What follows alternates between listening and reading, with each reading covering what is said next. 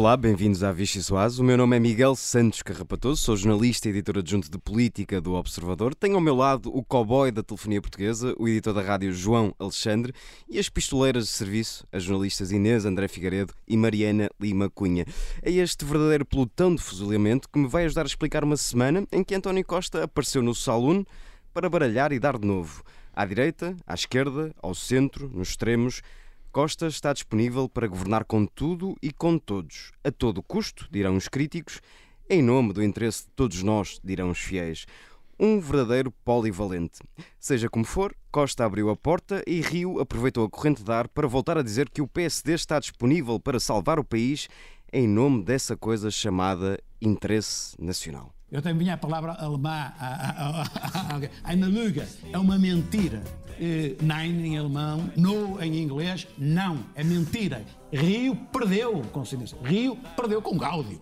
Rio perdeu. Esta fórmula, como, aquela, como tivemos desde 2016 até agora, bom, essa indiscutivelmente acabou. Acho que a escolha fundamental que está feita é se querem regressar a um governo do PSD. Uh, nein em alemão, no em inglês, não, é mentira. Ou se querem dar continuidade que o governo do PS governe. Uh, querem dar força.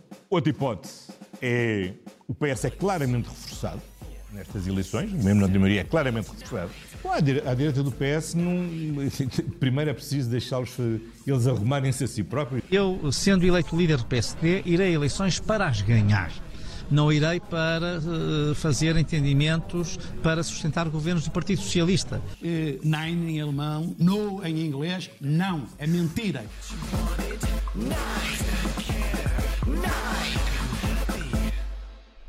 Mentira? Não, nós aqui só dizemos a verdade e somente a verdade. Portanto, venha daí a sopa mais deliciosa da política portuguesa. João Alexandre, começo por ti. Uma sopa com tudo a que tens direito. Uh, tu mereces, estás magrinho, portanto precisas é te alimentar. Uh, pá, comenta lá a entrevista de António Costa, porque eu, na verdade, não sei o que é que saiu dali. Pá, vamos ver. Uh, vamos, ver. vamos ver como é que, como é que nos calçamos esta bota. Uma entrevista longa, falou sobre tudo e mais alguma coisa, deixou tudo em aberto, foi muito pouco concreto. Portanto, fim da história passou mais ou menos uma hora desde que eu comecei a falar até que terminei uh, este resumo da entrevista é uma de António Costa. João. Por acaso esforçaste acho, acho que sim. nessa análise. Não, é, porque eu, eu, eu, creio que, que António Costa uh, acabou por não nos deixar também aqui outra alternativa, porque uh, a entrevista se servia para começarmos já a tentar perceber como é que seria, do ponto de vista também do, do, do eleitor, como é que seria a nossa vida em janeiro. ficou também um pouco difícil depois da entrevista de António Costa, porque António Costa. Não ficaste esclarecido, João? Não, uh, eu também não sei se António Costa tinha ou não esse, esse objetivo uh, em relação a esta entrevista, até porque eh, como sabemos, eh, a realidade é muito volátil, eh, é muito voraz, tudo é muito rápido e nós estamos ainda no dia 12 de novembro e as eleições são no dia 30 de janeiro. Portanto, eu creio que no dia, por exemplo, 12 de dezembro, nós estaremos aqui eventualmente a falar de uma coisa completamente diferente. Eu não sei se a tanto tempo das eleições António Costa queria, se quer de alguma forma, já começar a dizer o que é que queria fazer, mas foi isso, uma entrevista para nós ficarmos a perceber que se for preciso falar com as esquerda, uh, António Costa vai falar, mas se for preciso bater na esquerda, António Costa vai, António Costa vai, bater na esquerda. Se for preciso uh, falar com Rui Rio, António Costa está disponível para falar com Rui Rio, mas se for preciso também uh, agredir o PSD, António Costa vai estar disponível também para isso. entretanto, há uma outra pessoa em tudo isto chamada Paulo Rangel, que é candidato à liderança do PSD, que já disse que não fala com António Costa um, e parece uh, quase o patinho feio desta conversa, uh, em que ainda ninguém percebeu muito bem uh, o que é que vai acontecer daqui a, a, dois ou três meses. Portanto, resumindo e concluindo, eu acho que a entrevista de António Costa foi um bom exercício de retórica, mas na verdade não foi muito útil eh, para darmos um passo em frente em relação àquilo que já sabíamos. Mariana Lima Cunha, o que é que te parece esta estratégia a que convencionamos chamar a Ruth Marlene da política. O que é que te parece? É piscar à direita e à esquerda, é isso? Não sei, diz-me tu. Um, era um bocadinho era um bocadinho o que o João dizia acho que se falássemos no, no papel de eleitores, uh, não seria muito útil ter visto a entrevista. Aliás, isto aqui, só para dizer que eu acho que isto se estende um bocadinho ao, aos partidos todos, acho que por esta altura faria seria útil alguma clareza uh, nos partidos. Já percebemos todos que é muito difícil, embora seja claramente o desejo de António Costa, uh, que os partidos voltem a conseguir governar sem, sem se entenderem num, num Parlamento tão, tão dividido como este. E seja à esquerda, seja à direita, acho que convinha alguma clareza. Uh, já temos, enfim, a experiência da Geringonça no passado, temos a maneira como rebentou agora neste orçamento, e acho que convinha ser um bocadinho mais uh, os partidos serem um bocadinho mais claros para os eleitores saberem exatamente, enfim, para que é que os votos podem contar. E nesse sentido, não é que António Costa tenha sido especialmente uh, útil a não ser para se apresentar, no fundo, aqui como uma solução todo o terreno para o país. É? Precisamente, é? eu ia-te fazer essa pergunta, metendo-me aqui nos sapatos de António Costa, não achas que é útil, inteligente e até bastante um, como é que eu ia dizer, bastante cauteloso António Costa dizer eh, ou colocar-se na posição de partido, de líder do partido charneira, capaz de dialogar à esquerda, capaz de dialogar à direita, no fundo a única figura neste momento em condições de garantir estabilidade uh, política ao país? Sim, repara, eu quando falo de inutilidade é na perspectiva do, do consumidor, ou seja, do, do eleitor, se, sendo aqui uma leitora cética, se este exercício é útil ou não. Para António Costa não tenho dúvidas de que, de que seja, até porque como ele, ele falava muito de, de, de, vontade que ele tem de abrir portas e de usar maçanetas e portanto uh, aí acho que ele é mestre nessa, nessa arte de deixar tudo mais ou menos em aberto para conseguir depois jogar com as cartas que, que mais lhe convierem na altura uh, e, e aí uh, e, não só consegue também colar aqui à esquerda esta ideia de uh, eles foram inflexíveis, mesmo que eu fosse obrigada a escolher à direita, é quase uma. Ele foi forçado a isso porque ele quer garantir a, a governabilidade do país e lá está, segundo a, as mensagens e propaganda que o, que o PS tem passado agora, uh, aquele, aquele discurso, ninguém compreende isto nesta altura, levámos o país, conduzimos o, bem, o país bem na pandemia, campeões da vacinação, uh, eh, PRR, tudo mais. Uh, não se percebe como é que me fizeram isto e, portanto, eu garanto que eu sou o único que consegue, enfim, sair desta atrapalhada e seja com quem for, enfim, interesse do país primeiro. será possivelmente interesse mais de António Costa primeiro, aliás, se tiver um Pedro Nuno Santos à, à espreita no partido, até pode convir mais aparecer como esta figura moderada uh, que quer fazer do PS um partido que fala com todos, mas pronto, isso são outras contas. Se, seja como for, Inês, uh, agora passo para ti. Um, achas que pode virar-se contra António Costa esta estratégia muito ambígua em relação ao, ao que pretende fazer e que alianças pretende fazer para manter uh, o poder?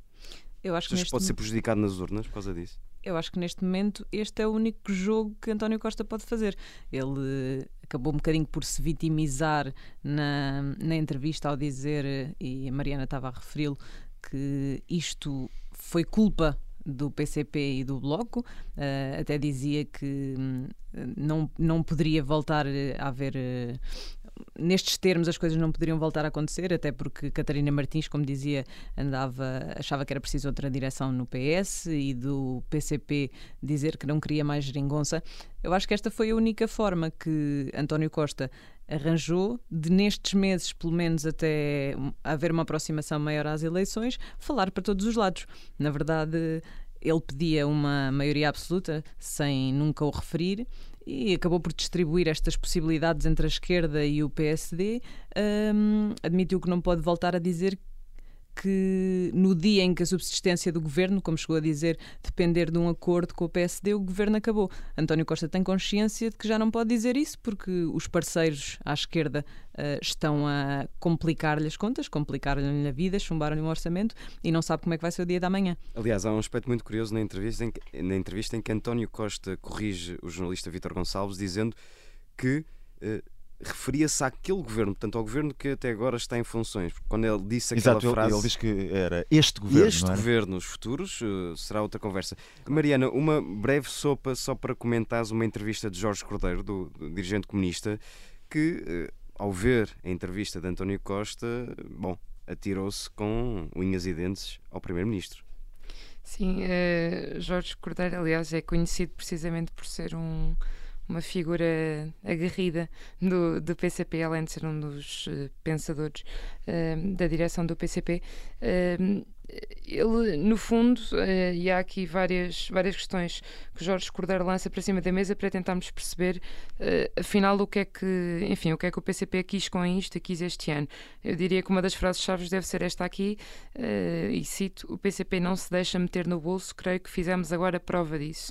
Acho, ou seja, acho que por muita conversa que tínhamos sobre metas objetivas, sobre onde é que se podia ter chegado, etc, etc, está aqui bastante, eh, enfim, uma das frases-chave para perceber afinal o que é que eh, o que é que o PCP queria e eu tenho algumas dúvidas se não quereria já tê-lo feito um bocadinho mais cedo, talvez no ano passado, quando, quando o Bloco de Esquerda também descolou do governo.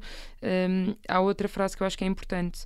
Uh, Jorge Cordeiro, uh, quando, enfim, critica imenso António Costa pela, pela via da maioria absoluta que, que António Costa, enfim, anda subtilmente ou não a, a pedir. Disseste subtilmente, não percebi. Eu disse subtilmente ou não, não ah, sei se, okay, me, okay. se apanhaste esta parte. Nunca ouviste a expressão maioria absoluta, Mariana, peço desculpa. Diz? Nunca ouviste de certeza a expressão maioria absoluta. Não, reforçada, duradoura e estável já ouvi. Uh, absoluta, confesso que é só uma vontade minha. Um, mas Jorge Cordeiro, quando fala sobre isso, recorda que há uma memória do que a direita representa, o que me faz lembrar uma frase que, que o outro dirigente comunista, Vasco Cardoso, tinha dito a nós, uh, que era que o maior perigo que temos agora colocado é uma maioria absoluta do PS. Ou seja, o PCP a tentar arrumar a direita a um canto, como se não entrasse sequer para estas contas, para tirar esse perigo de cima da mesa, para não ser acusado de ter empurrado o país para mais um governo de direita, uh, e a tentar concentrar o combate uh, justamente contra o PS e contra a, tal, o, o, papão da maioria absoluta. E acho que é um bocadinho isso que, que o PCP lança aqui nesta, nesta entrevista e que vai tentar fazer essa estratégia de, uh, enfim, tentar ao mesmo tempo gerir esta culpa de ter deixado o governo cair, no fundo, uh, e de poder estar a abrir uma porta ao regresso de direita, dizendo isso nem sequer está em cima da mesa, e se estiver, é pura opção do PS.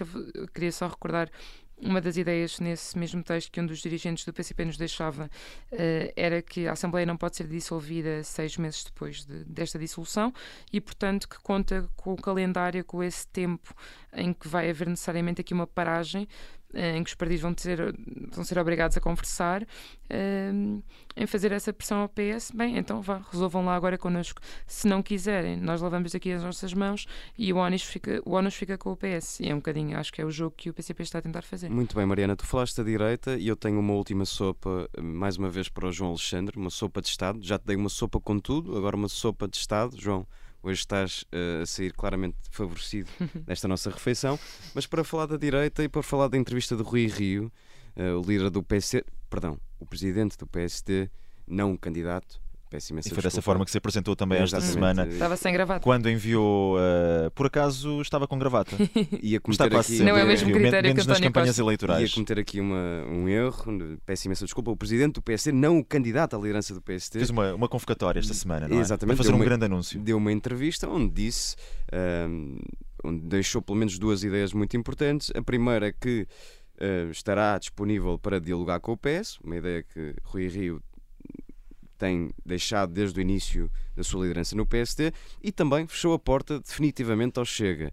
Uh, Parece-te, João Alexandre, que Rui Rio está aqui com vontade de ser um player uh, importante nas próximas legislativas, mesmo, mesmo, mesmo, mesmo que perca as eleições?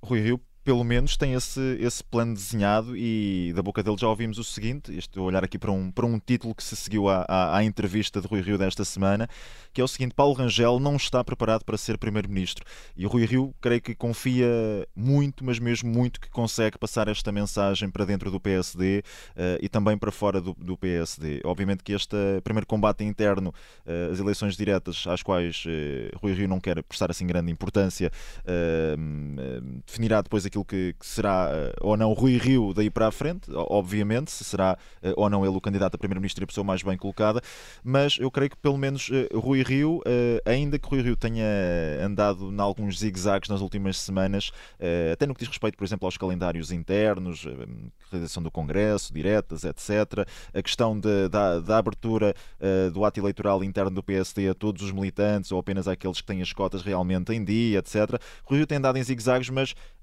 pelo menos nesta entrevista, ainda que possa vir a mudar no futuro, esclareceu um pouco mais os eleitores do que pelo menos o primeiro-ministro António Costa. Uh, ainda que sabemos que ao fechar, ao fechar uma porta uh, ao Chega, não sabemos exatamente uh, qual o, o, o, o, grau que isso encerra, ou seja, nós não ficamos a perceber se Rui Rio poderá fazer acordos pontuais com, com o Chega ou se está apenas a falar de, daquilo que é levar nomes do partido para, para, um, para um ministério, por exemplo creio que acaba por colher ali alguma fatia do eleitorado essa abertura dele para falar com o Partido Socialista, aquilo que, que Paulo Rangel não, não quer fazer. E se formos ouvindo também um, algumas opiniões uh, ao longo desta semana, vamos percebendo também que há uma boa parte do eleitorado que já está com muito pouca paciência para uh, intransigências e que também quer ouvir isto da boca de, de, alguns, de alguns dirigentes políticos, que é sim, estamos disponíveis para conversar. Inês, Inês André Figueiredo, por falar em transigência, soubemos que,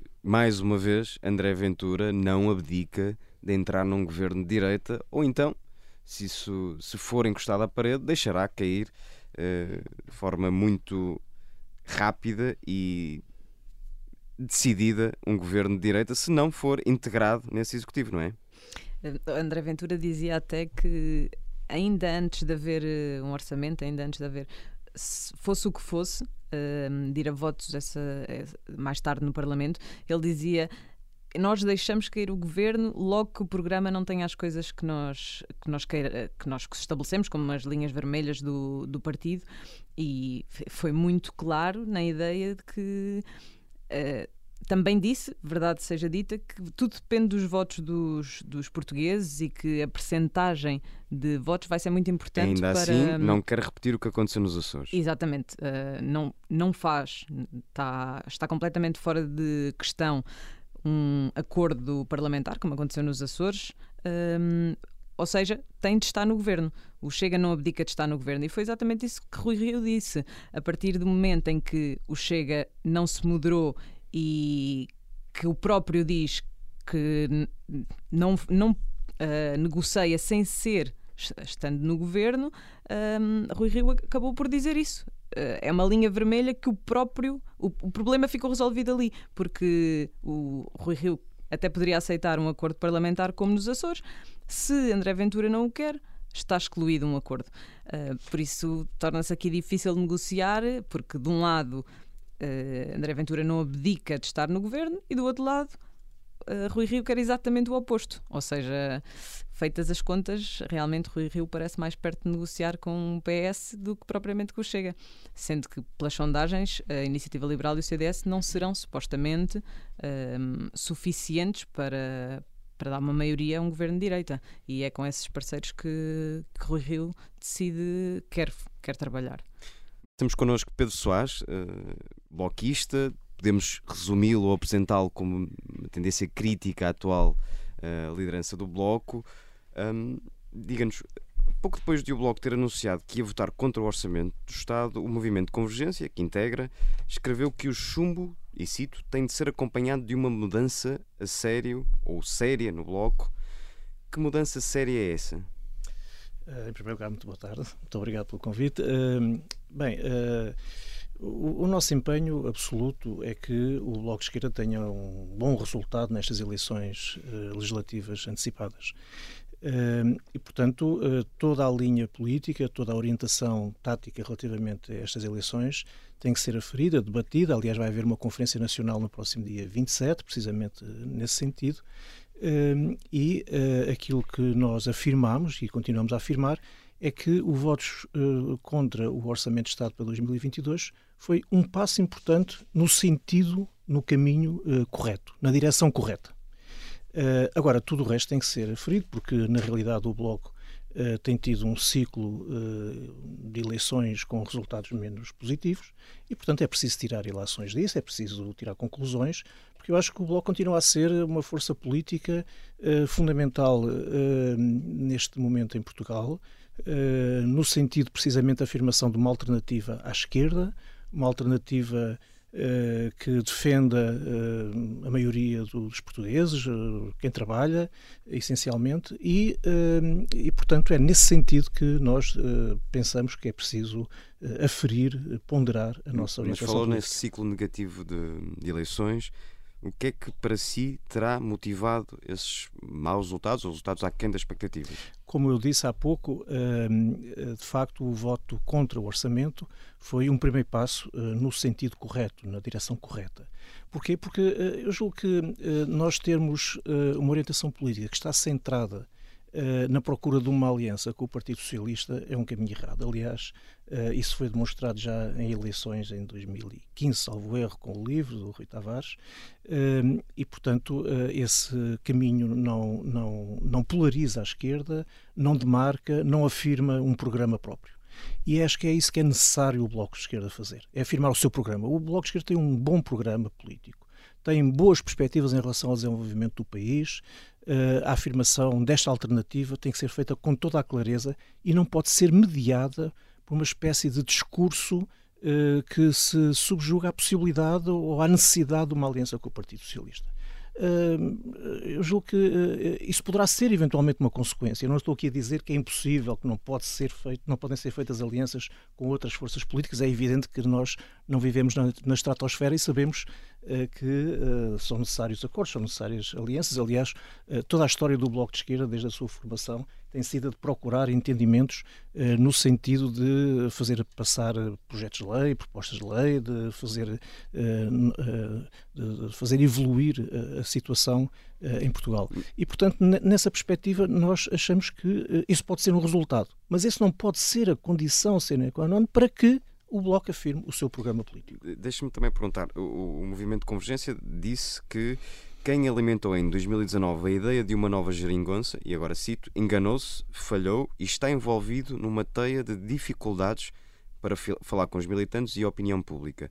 A direção do Bloco está a ter dificuldades em explicar porque é que agora chumou o Orçamento do Estado?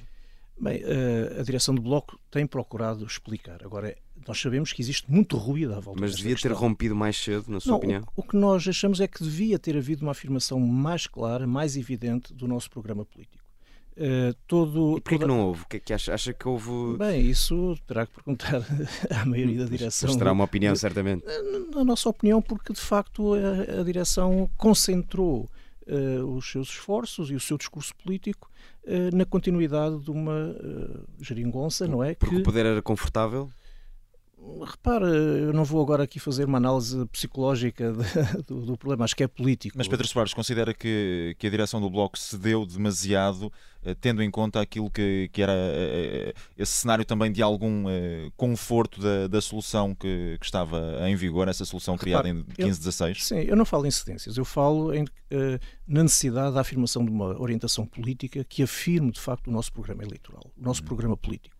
Mas, uh, mas e, a minha e... pergunta é nesse sentido, ou seja, a, a, a direção do, do Bloco e, e Catarina Martins, em particular, eh, não fizeram o suficiente para fazer valer aquilo que era também a intenção de, de boa parte dos, dos, dos, aderentes do, do, do, Bloco de Esquerda, acabou por fazer um, um, caminho que seria um pouco diferente daquilo que era o esperado por parte de, dos apoiantes? Repare, aqui acho que nós precisamos de recorrer a factos objetivos nas eleições legislativas de 2015, 2019, peço, eh, peço desculpa, 2019, o Bloco de Esquerda perdeu uh, eleitores, apesar de ter conseguido manter uh, o, o, grupo parlamentar com 19 elementos, porque perdeu uh, em alguns lados, ganhou noutros.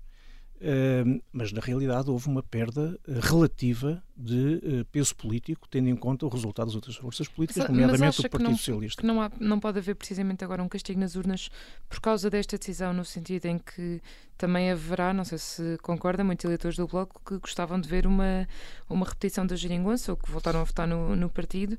Uh, enfim, o Bloco teve outras eleições em que teve quedas, essas sim brutais, uh, na votação, não é? Desta vez isso não aconteceu e, portanto, isso também podia ser um sinal de que os eleitores queriam uma repetição da geringonça ou não? Repare, é preciso precisamente aí nesse ponto que eu foco a questão das dificuldades. Uh, alimentado durante seis anos, uh, durante uma, uma, legislatura e metade de outra, a ideia de que uh, o nosso programa político só pode ser afirmado através de um acordo com o Partido Socialista cria dificuldades de entendimento ao cidadão comum, ao eleitor, mesmo a alguns aderentes do Bloco de Esquerda, relativamente ao nosso projeto político. Ou seja, o eleitor que se começa a questionar porquê votar Bloco de Esquerda? E, e, e questiona, uh, sobretudo, se é possível uh, ter um caminho que não seja em acordo, em aliança com o Partido Socialista. E, portanto, quando há uh, uma ruptura no, no, motivada pelas questões do, do orçamento relativamente a esse caminho, não é? é provável, é natural que as pessoas que tinham essa ideia, que têm essa ideia, que foi alimentada durante seis anos, se questionem. E essa é a dificuldade, respondendo aqui à questão que foi colocada, eh, essa é a dificuldade que neste momento existe. Mas eu acho que essa é uma dificuldade que nós temos que enfrentar.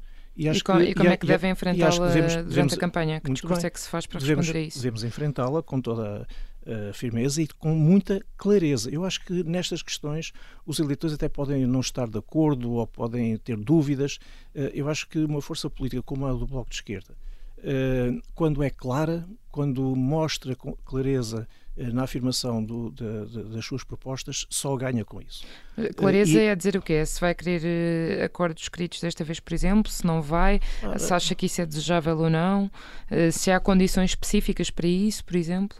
Eu acho que é preciso dizer, por exemplo, que não há qualquer possibilidade de compromisso político do Bloco de Esquerda com uma força política que não quer uh, mexer no Código do Trabalho, por exemplo, que não quer alterar a legislação laboral, que é o principal fator, como aliás tem sido dito por vários especialistas, é o principal fator uh, de, da manutenção de uma política de salários baixos em Portugal. E isso tem consequências ao nível da economia. Uh, esta inércia do sistema de que não precisa de evoluir, não precisa de inovar, não precisa de um novo sistema organizacional em termos uh, do trabalho e, e, da produção, porque tem salários baixos, é mau para a economia. E, portanto, nós precisamos dizer com toda a clareza: não é possível continuar com esta situação, porque isso significa atraso do país, significa pobreza, mantermos os 20%. Portanto, leis laborais como condição um, absoluta para uh, se poder eu acho, conversar. Eu, eu, eu, acho que nós podemos, uh, se tivermos essa clareza perante os eleitores, perante as pessoas, de que, muito bem, o Bloco de Esquerda não fecha as portas a acordos, não fecha as portas a alianças, a conjugação de forças, mas elas têm que ser feitas com base num, num programa político com, com enorme clareza. E aqui acho que é uma questão essencial. O problema Mas da legislação laboral, o problema da caducidade dos, do, do Hum. Da, da, contratação coletiva. Este desentendimento já se colocou agora neste orçamento, não é? Uh, e desta vez não houve acordo. Peço desculpa, estes desentendimentos, uh, o Bloco já tinha votado contra o, anterior, não é? Sim, sim, digo agora, pronto, recentemente, além do no ano passado, já se colocou esta questão e desta vez resultou mesmo no chumbo do orçamento, neste caso porque o PCP adotou o mesmo critério. Se isso voltar a acontecer, pode significar que o PS não, não consiga formar governo, não tenha condições para isso um, e, e, que a direita possa voltar ao poder. é um ónus com que o Bloco não se, não se importa de ficar, não há esse risco de ficar com esse peso de ter aberto a porta à direita. Repare, nós podemos uh, traçar todos os cenários que bem entendermos e todos aqueles que a nossa imaginação for capaz de chegar. Até podemos dizer que o Bloco de Esquerda pode ser o próximo partido mais votado nas, nas eleições antecipadas. Portanto, são cenários. O que eu digo é que não há nenhum indicador neste momento uh, que. Uh, trace com alguma seriedade ou com alguma objetividade a possibilidade da direita ganhar as eleições. Não há. Uh, não há nenhum estudo de opinião. Uh, a situação em que uh, da vida interna do PSD e do CDS não indicam nada que, dê confiança nas aos eleitores. apesar de tudo, as sondagens surpreenderam um bocadinho. Isso não, mas repare, também deve ser acautelado. Na, nas autárquicas, o Partido Socialista mais a esquerda tiveram maioria de votos no, no na eh, nas eleições autárquicas a nível nacional. Houve um caso ou outro particular em que houve essa mudança e acho que estamos muito sugestionados pela situação de Lisboa, eh, mas de facto isso do, eh, Lisboa, apesar de tudo, uh, não é o país. E, portanto, Mas ainda assim existe o precedente do PEC 4, como, como sabemos, em que o Bloco, no fundo, votou ao lado da direita para fazer cair um governo socialista e foi muito prejudicado nas urnas. Para si, isso é um preço eh, a pagar no sentido de manter a coerência do Bloco? Repare, eh, o Bloco de Esquerda foi penalizado em 2011, em 2012, não é? Eh, 11, peço desculpa, nas eleições de 2011, na sequência do PEC. Eh, mas a realidade é que depois, em 2015, recuperou e teve o maior grupo parlamentar eh, de sempre, com 19 deputados. Tinha, já não me recordo, 16 ou 17. ou assim. E, portanto, quer dizer que, de facto, há muito mais vida para além das próximas eleições legislativas. Eh, e eh, isso não quer dizer que o Bloco não vá lutar, e acho que é toda a nossa convicção, lutar por um excelente resultado, pelo melhor resultado, que permita que, de facto, a sua capacidade negocial, a sua capacidade de apoiar eh, as movimentações sociais, as dinâmicas sociais. Eu queria referir que hoje, por exemplo, está a decorrer uma greve da Frente Comum da Função Pública com um nível de adesão muito significativo e, portanto, este bloco que tem que estar ligado aos movimentos, às lutas, às, às, aos combates fundamentais pelo, pelo avanço do país e pelas melhores condições de vida da população, acho que esse é o bloco que tem que ir para estas eleições Pedro Soares, deixe-me legislativas. só perguntar-lhe uma coisa. Ah, foi depo- já foi deputado também, ah, já acompanhou ah, relativamente perto também todas essas incidências no- por alturas do, do orçamento do Estado, as negociações. Há pouco falava no seguinte, nas negociações e também no facto de haver vida para além de- das legislativas. E, e quando se fala disso, fala-se também muitas vezes da, daquilo que poderá ser o próprio futuro do Partido Socialista. Acredita que eh, com Pedro Nuno Santos, por exemplo, na liderança do PS, poderia ter sido mais fácil a negociação que agora falhou no orçamento e poderia, poderá eventualmente ser mais fácil negociar no, no futuro?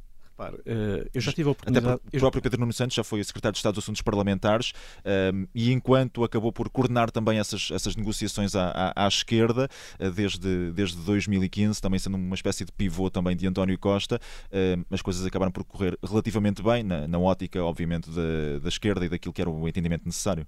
Muito bem, eu já tive a oportunidade de ter várias reuniões e ter processos negociais com eh, o atual ministro Pedro Nuno Santos.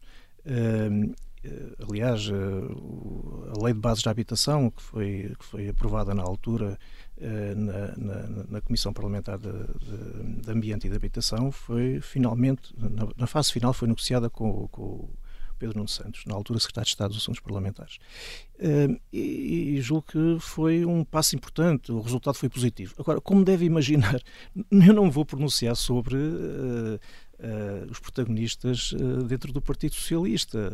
Mas quando falamos aqui de Pedro Nuno Santos, falamos Porque- também porque eu- de eu- alguém que, que estará, pelo menos hipoteticamente, colocado uh, mais à esquerda do que António Costa uh, dentro do Partido Socialista.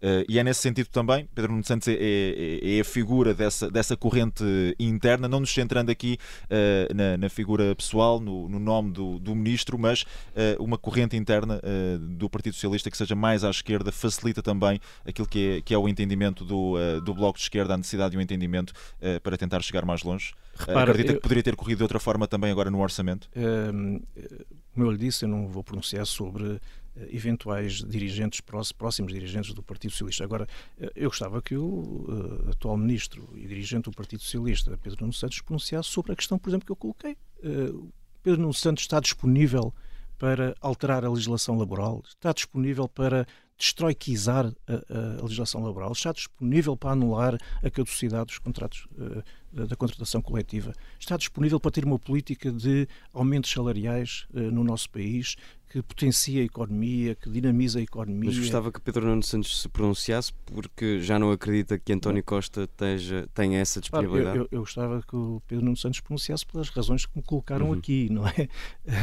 É evidente que eu não vou questionar o Pedro Nuno Santos sobre Ah, isso. O meu ponto era o seguinte: se ainda tem esperança em António Costa ou já não é solução e é parte do problema à esquerda? Claro, o, o- o Primeiro-Ministro, o secretário-geral do Partido Socialista, tem tido uma- um percurso muito errático relativamente às alianças à esquerda.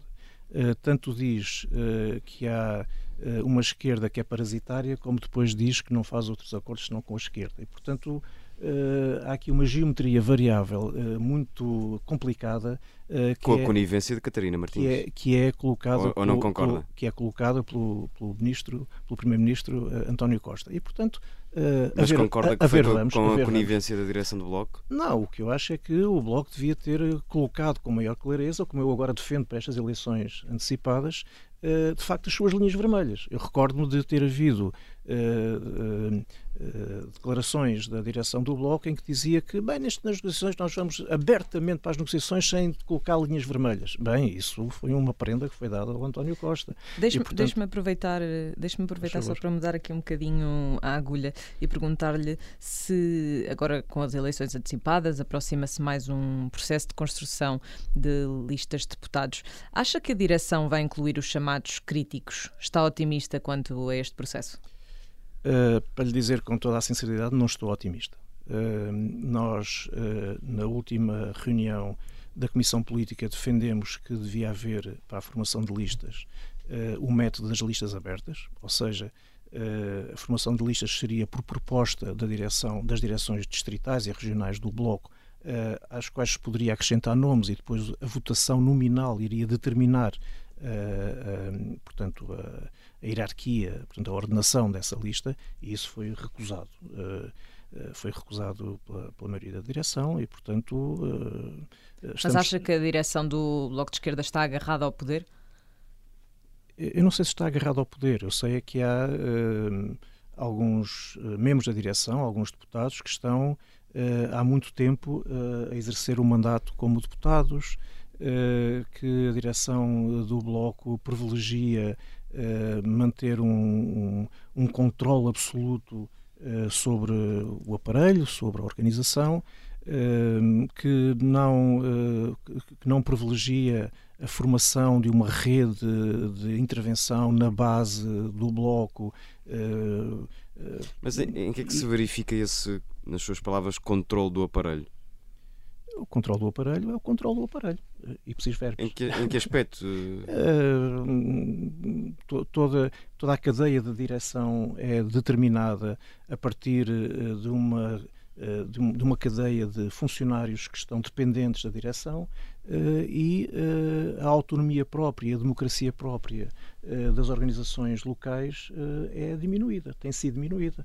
Veja-se o que aconteceu há dois anos atrás, em Santarém, por exemplo, quando há um plenário que aprova por, já não recordo, mas cerca de 80% determinada candidatura e dias depois a direção impõe uma outra candidatura. Muito bem, por falar em direção, um, com duas derrotas pesadas em duas eleições seguidas, presidenciais e autárquicas, acha que o partido deve tirar ilações sobre as responsabilidades diretas de Catarina Martins? Repare, isso é uma matéria que uh, será colocada com certeza na próxima Convenção Nacional.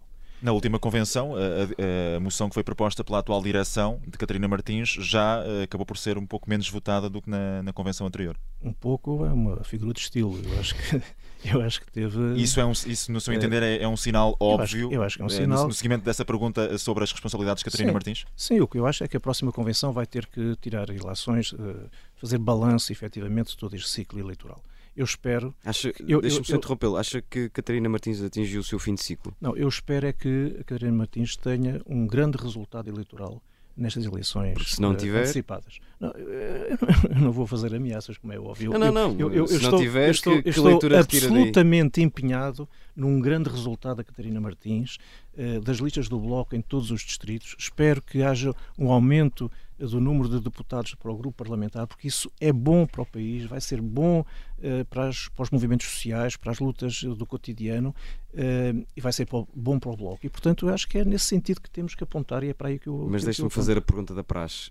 Uh, a seguir a Catarina Martins, quem é o senhor ou a senhora que se segue? não tenho essa bola de cristal lá. Pedro Filipe Soares era um bom nome para não, liderança eu, eu não vou pronunciar sobre isso, eu acho que é a Convenção Nacional que vai ter que se pronunciar Uh, repara que uh, aquilo que eu defendo é que uh, haja uma afirmação clara e mais forte de quem defende uma, uma um, um, bloco de esquerda mais aberto, mais democrático, mais participado, mais ligado às bases, aos movimentos, às lutas, ao cotidiano é para aí que eu aponto e acho que é aí que o Bloco se reforça. Muito bem, Pedro Soares, vamos agora para a nossa segunda, nosso segundo segmento desta Vichy Soase, o carne ao peixe. Só pode escolher uma única opção, portanto, prepare-se, não vai passar fome. Venha daí a trilha. Quem preferia levar numa visita guiada à Vozela? Catarina Martins ou Pedro Filipe Soares? Catarina Martins já lá esteve, eh, com certeza que teria muito gosto em voltar a recebê-la. Uh, preferia ser ministro num governo bloco PS ou líder de um bloco que estivesse sempre na oposição? Não, eu preferia fazer parte de uma direção do Bloco capaz de estar no governo e capaz de ser oposição também. Uhum. E com quem preferia liderar o Bloco de Esquerda numa liderança bicéfala? Mariana Mortágua ou Jorge Costa? Acho que já foi chão que deu uvas. E a quem é que dava uma aula de geografia política? António Costa ou Pedro Nuno Santos? Quem é que está a precisar mais? Acho que ambos fazia-lhes bem conhecer um pouco mais a geografia. Tenho só muita curiosidade porque disse que já foi chão que deu uvas. A liderança bicéfala, Mariana Mortágua ou Jorge Costa? Não percebi. Eu já respondi a essa pergunta, não quero responder outra vez. é todas as anteriores. Muito bem, vamos então avançar para a nossa terceira e última parte desta refeição. O nosso convidado tem, como é tradicional e é hábito, escolher uma sobremesa, uma música para servir aos nossos ouvintes. Que música é que nos trouxe e porquê? Bem, eu trouxe uma música da, da música popular brasileira uh, dos anos 60 e que tem uma marca muito forte de luta contra a extrema-direita na altura. Uh, acho que o Chico Buarque é um grande criador e um grande intérprete da música em língua portuguesa e portanto é com muito, muito orgulho que o trago para esta sobremesa. A música que escolhi foi Roda Viva e que tem a ver com a vida, tem a ver com a resistência, com a capacidade de resistência e com a capacidade de transformar o mundo, uh, muito em volta do nosso coração também. Pedro Soares, muito obrigado por ter vindo obrigado, a esta Vichy Soares. Os nossos ouvintes já sabem, nós voltamos todas as sextas-feiras.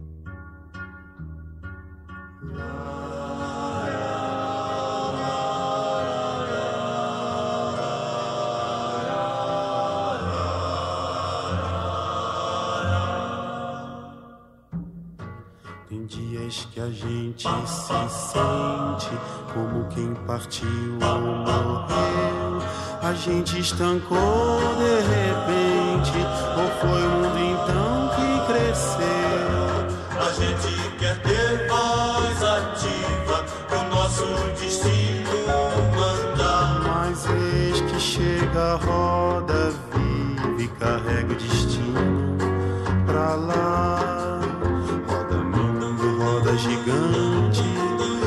moinho, roda peão. O tempo rodou num instante nas voltas do meu coração.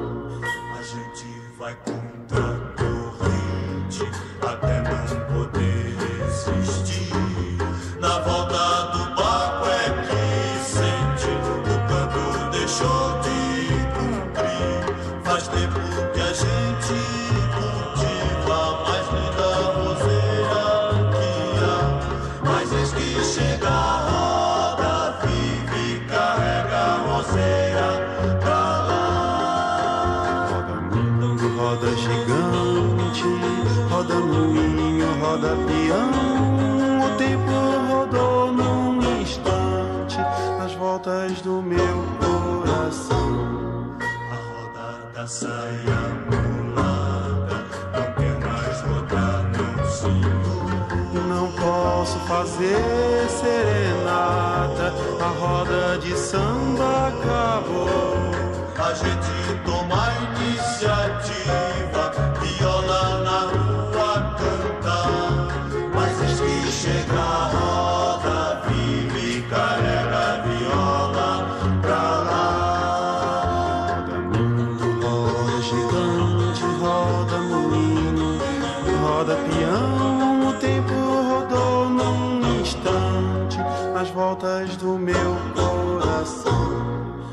samba, viola, roseira, um dia a fogueira queimou.